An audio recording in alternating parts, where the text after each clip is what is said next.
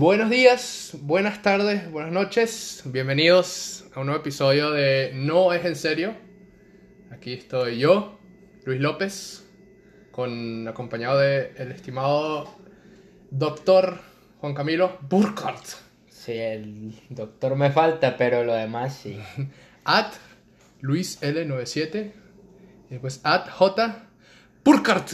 Ustedes decíanse cómo se escribe esa mierda porque yo no sé. Yo tampoco. Ah, yo, yo solo escribo lo que me salga. Desde, desde que estaba de primaria. No, por Dios que, por ejemplo, cuando estoy llegando de, del aeropuerto, o por, eh, como estoy llegando a un aeropuerto y me toca llenar algún formulario, no sabes cuánto checo cuando escribo mi apellido. Sí. Porque, verga, yo me imagino es como que escribiéndolo más y que me paren es como que, ¿por qué escribió mal su apellido? Sí, a mí siempre me ¿Acaso pasa. es este idiota? Siempre me pasa, siempre me cuesta escribir mucho de Luis López. el nombre más latino que existe. Ay, bueno, hubiera estado mal si salgo el Juan López, ahí sí me cago. Bueno, Juan, uy, Juan López, y es como, es como cuando los comediantes gringos quieren hacer un chiste sobre un mexicano. Ay, sí, o Juan, Juan López. José. Sí, Juan Juan. o José. O Juan José López, Juan José papi, así López. se va a llamar tu hijo. Uy, qué Uy. horrible. No, Dios. No, no. ¿Viste, que me, ¿Viste que me corté el pelo? Sí, huevón. Ah, bien y yo no. sexy. Bueno, sí, sí, con este corte que me dice aquí, me lo hice yo, eh, me lo corté yo. Ah, por eso quedaste así. Yo no De quería bello, decir. bello. Yo, yo no quería Bello. decir, no, bello yo estoy aquí, pero bello Ay, del sí. pelo, huevón. Cuando, eh, cuando en el episodio 10 empezamos a grabar con cámaras, van a ver, van a, ustedes ponga- ponemos un pod a ver cuál es el verdadero bello de No es en serio. Sí, sí, sí. pero bello de, de pelo, o sea, ¿quién tiene más pelo? Ah, Ah, pues. porque ya sabemos quién sí a gana el ganar, otro. ahí sí a. Sí, sí, sí, ya sabemos quién Pero gana el bueno. otro. Sí, sí, coño, si hubiera tenido este corte de pelo fuera de esta cuarentena, me hubiera ido a rumbear. Ahí eh, a la, para las discotecas, a ver. No, mentira, mentira, yo tengo novia, ¿entiendes? Y Cuidado. que y no puede rumbear con novia, pues. Ay. Ay, Dios mío. Ay. Sí, pero las, las tenemos que invitar, obviamente, a las peladas. No podemos salir solos ahí, ¿no? O sea. Pero es que, qué aburridos, no sé, yo por lo menos salir así de rumba con, con novia, no sé, puede ser bueno, pero a la misma vez como que qué paja, porque, no sé, cuando uno sale, cuando sale a rumbear es como que por ahí a levantar culo, en mi- no sé, en mi opinión. Entonces cuando, o sea, cuando ando con novia me da una ladilla. A menos que Pero- vayas con un grupo grande de amigos, a esa es la única, ¿sabes? Sí. Y que estés con tu sí, grupo. Sí, sí, sí, puedo entender. O sea, no soy tan puta como tú, pero. Mm. pero bueno, sí, si quieres ir a. No, o sea, de que con novia. Siento que tu novia termina más rápido porque es como que, ok, van, una cervecita, aquí otra. O sea, es como que repites, es como que, ah, vamos a excitarnos a una disco y luego pues vamos a pichar más rápido. O sea, ¿qué, qué vas a esperar? O sea, bueno, esperemos hasta las 3 porque más tranqui, tranqui, no. No, o sea, con novia yo digo un barcito así chill y todo. Pero bueno. Pero bueno, es, eso de lo que queremos hablar un poquito es como de las... de salir. De las discos. Sí, salir a, a la discoteca, eso, sobre todo para cuando uno es latino, sale mucho y esa es una parte de la cultura, es como que, marica, yo me acuerdo hasta uno tener cédula falsa e ir a sacar cédula Sí. falsa para ir a poder entrar a las dis- discotecas y todo eso. Yo no sé, yo no sé si eh, cómo es en Europa o en el, en el east, en el este del mundo, en el, en el hemisferio este del planeta Tierra, pero en Latinoamérica es muy heavy. Como que los, los de, Estados Unidos y los canadienses nunca van a entender lo que es la cultura de fake IDs. Que de verdad tú puedes entrar a una discoteca, a entrarte a, a tragos en Latinoamérica con 14, 15 años. Sí, y fácil. Es Y fácil. Es muy foqueado. De que, y, y es ilegal, o sea, no crean, de que es totalmente ilegal. Sí. Si te cogen eso es como que un problema, pero pues todo el mundo lo tiene, así que vale chimba, weón. Y es ahorita de que uno ya tiene como 23 años y va a las discotecas y, brother, no, la verdad es que es un kindergarten. Porque Sí, sí. son todos los pelados del colegio que, ah, no, que quieren ser mayorcitos y entonces se van. Claro. Pero uno no puede decir eso porque cuando uno estaba así en el colegio era como que quería ser el pendejito que entraba Pero así. sí da paja. Sí. O sea, yo, yo, o sea, cuando yo voy a Costa Rica ahorita, eh, que me voy a salir con unos amigos, me da una, como que me siento como viejo, es como que, ugh. Recuerdo una vez que fui a Costa Rica ah, y fuimos a la discoteca que siempre iba con los amigos eh, un lunes, que es el cuartel, lunes de cuartel, y se me acercaron dos chamas que yo conocía del colegio, pero eran súper menores, estaban como que en noveno y ellos estaban en la universidad, y yo Es- como que, upa, por favor, aléjate. ¿Cómo No así quiero- que conocía dos chamas del colegio así de esa edad? Bueno, porque son... ¿Cómo no? Pues, ¿tú no conocías a gente de, de middle school así como, ah, mira, el huevoncito de middle school que siempre estaba ahí? El, el huevoncito de middle school, no, yo no sé, o Ah, sea, yo eres- tenía eres- otros gustos en esa época, ¿me Ah, entiendes? Obviamente no para eso. Te pasas, te pasas. Pero no, no, sí, sí, yo, yo sí entiendo esa vaina, pero... A ver, ¿te acuerdas la primera vez que entraste en una discoteca? A ver. Mierda. Fue en Panamá Ajá. y fue una discoteca. Yo me acuerdo que mi mamá no era una era bien peludo para hacer que saliera para que pudiera salir en punto. Una- ya hubo una vez que yo le, bueno, obviamente todo el mundo tiene la historia de que les miente a los papás para decir que se va a quedar a dormir a casa de un amigo y no, ni Ah, a fácil, yo le mentí mil veces a mi Sí. mamá. No, yo era, yo era bien tranquilo. y- Yo sí quería salir, pero era así como que bien tranquilo de que no me iba a escapar ni nada así. Menos esa vez como que, verga, de verdad que quiero salir, ya quiero, no sé, salir con los panas. Y fuimos a una fiesta, pero no fue discoteca. De discoteca sí me tardó un rato más después. Yo, yo fui a discoteca muy, muy como que tarde para Latinoamérica. Sí. O sea, yo conozco gente que empezó a ir a discoteca como a los 12, 13 años. Ahí, shout out, you know who you are. Este, eh, pero yo creo que fui a mi primera discoteca, tenía como, como 16 años en Venezuela. Era, en Venezuela no, en Panamá. Era una discoteca que quedaba al lado del Multiplaza, que era el centro comercial de, de la ciudad de Panamá, que es gigante, el más grande ahorita. Y se llamaba Isabela. Y... Y nada, fue un peo. Yo estaba, estaba cagado para entrar porque andaba con fake ID. Cagadísimo. Eso, lo- eso es lo que te dije. Yo también entré a la discoteca a los 15 porque mi prima, que era de otro colegio, ya se estaba graduando. Tenía, tiene, no, tenía 18 años en ese entonces. Y no sé, como que me empecé a volver más pana con ella y empecé a salir con los amigos de ella que pues ya tenían 18, 19. Sí, cuando ya cuando uno crece y se puede hacer amigos de esos primos, o hermanos en mi caso, que yo tengo un hermano de 5 años más que yo, y ya se puede hacer pana, como, hey, ¿quieres salir? ¿Quieres tomar algo? Es, es muy chévere esa relación. Sí, sí, no, pero pues es que la primera vez que yo entré, 15 años, y me acuerdo que eh, estaba yo con mi, mi otro primo, y el, mi primo me lleva un año más, entonces éramos 15 y 16, pero pues queríamos que ir a las discotecas y todo, entonces era todo el plan de ir a comprar el fake ID que se Ay, compraba en el centro de Cali. Brother, nosotros estábamos cagados porque éramos como que yendo a un lugar no tan bonito de la ciudad Blanquito. de Cali. Lo blanquito. Ajá, no, y además, pero brother, fue increíble lo que dices de que yo llegué a la plaza y supuestamente nos habían dicho, no, pues vete para allá. Y en Colombia lo que, lo que haces tú con un fake ID, o sea, puedes comprarte la cédula colombiana y yo tenía unos maricas que tenían conexiones que hasta con gente del gobierno para que le sacaran su fake ID buena y, y o sea, de que literal era real, pero falsa, con nombres falsos. Obviamente yo no tenía esa cantidad de plata. Pero entonces uno saca lo que se llama una contraseña en Colombia. Antes de que te den la cédula, te dan un pedazo de papel que parece falso ya en sí, o sea que el gobierno canadiense, eh, canadiense, el gobierno colombiano se cagó encima antes de, de algo porque es un papel laminado que es como que cuando cumples 18 te lo dan mientras procesan tu cédula. Ajá. Pero facilísimo, facilísimo de, de replicar. Entonces, Papel. claro, sí, o sea, yo me llamaba un puto papel, me llamaba José David en ese puto papel.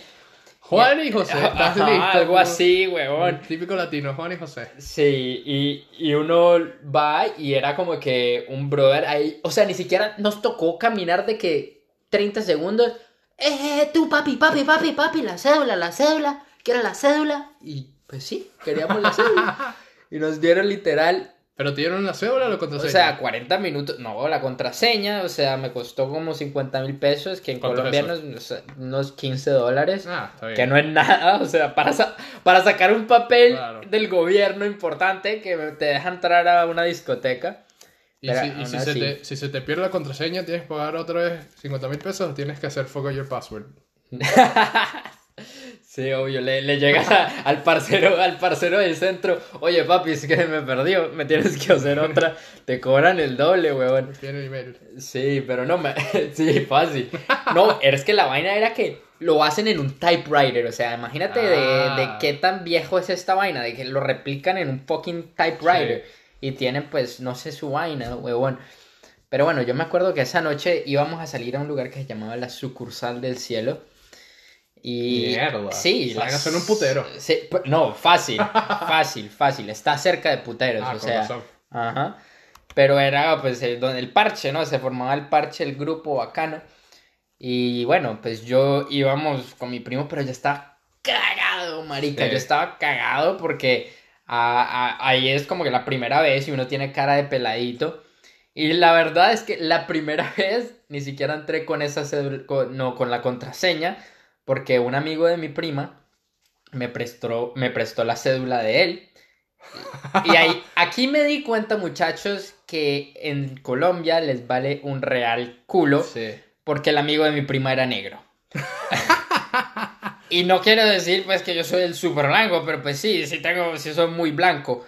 Y este pelado era fácil negro, o sea, cuando yo voy entrando y llegan y me pasan, es que la cédula, y yo pues le paso la cédula, ese marica ni, lo, ni ve, o sea, lo voltea, yo siento que tratando de hacerse como la vueltica así, porque pues a esos maricas les deben pagar para que dejen entrar, pasar la más gente, sobre todo entre más chiquitos, estos huevones más chiquitos siempre se crean los cracks y entonces empiezan a comprar tragos y eso, Claro. no, pero entonces... Mesada. un marica me hice pasar. Así es, muchachos, como me volví negro por un día.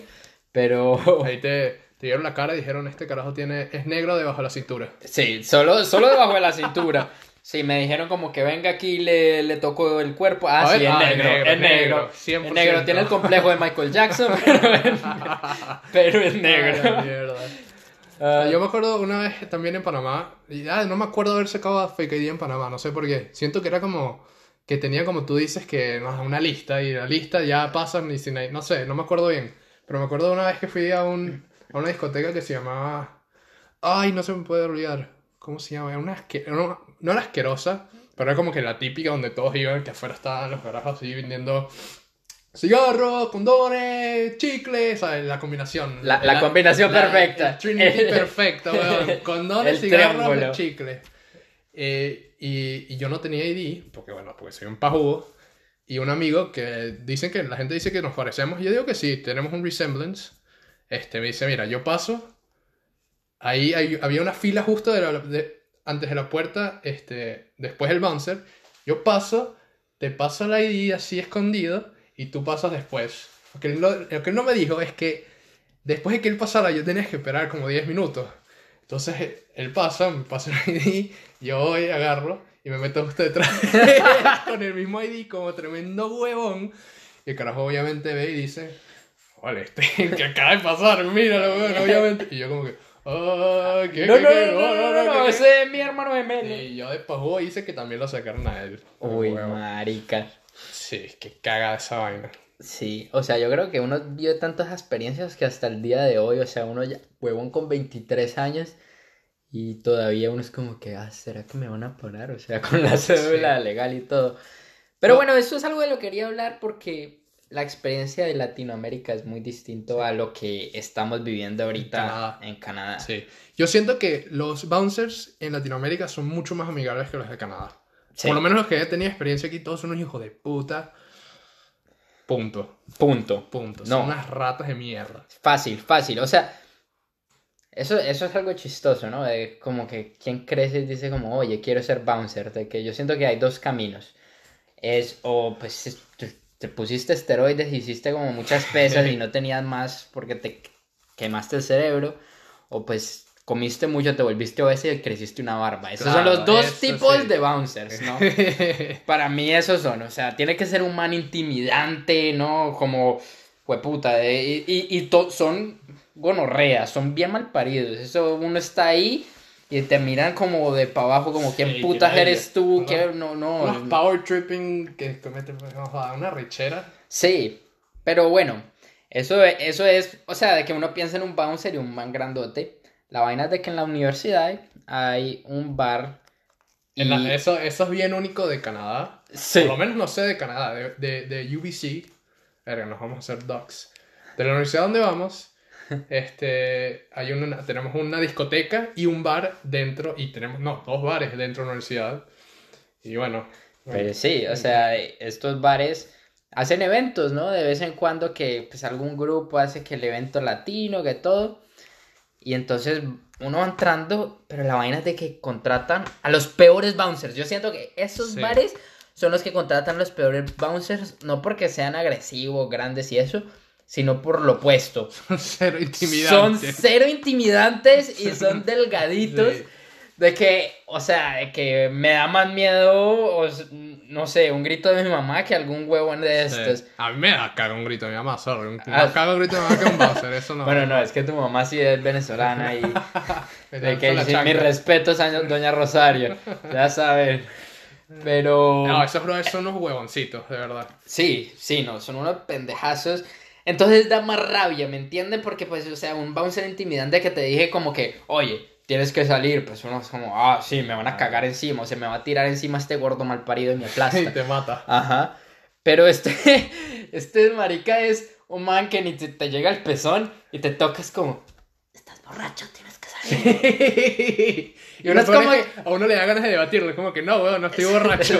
cállate la puta boca. O sácame, weón. Ay, yo le digo, métete a la fila, la fila está ahí atrás, porque yo pienso que es un carajo universitario. Sí, yo me acuerdo una vez que estábamos en una de estas fiestas y yo estaba esperando a Luis que estaba en el baño. Ya nos íbamos, marica, ya nos íbamos. Ay, sí, y ustedes ya, detonado. si escucharon los episodios anteriores, saben que Luis tiene una vejiga más, más pequeña que un- su hueva derecha.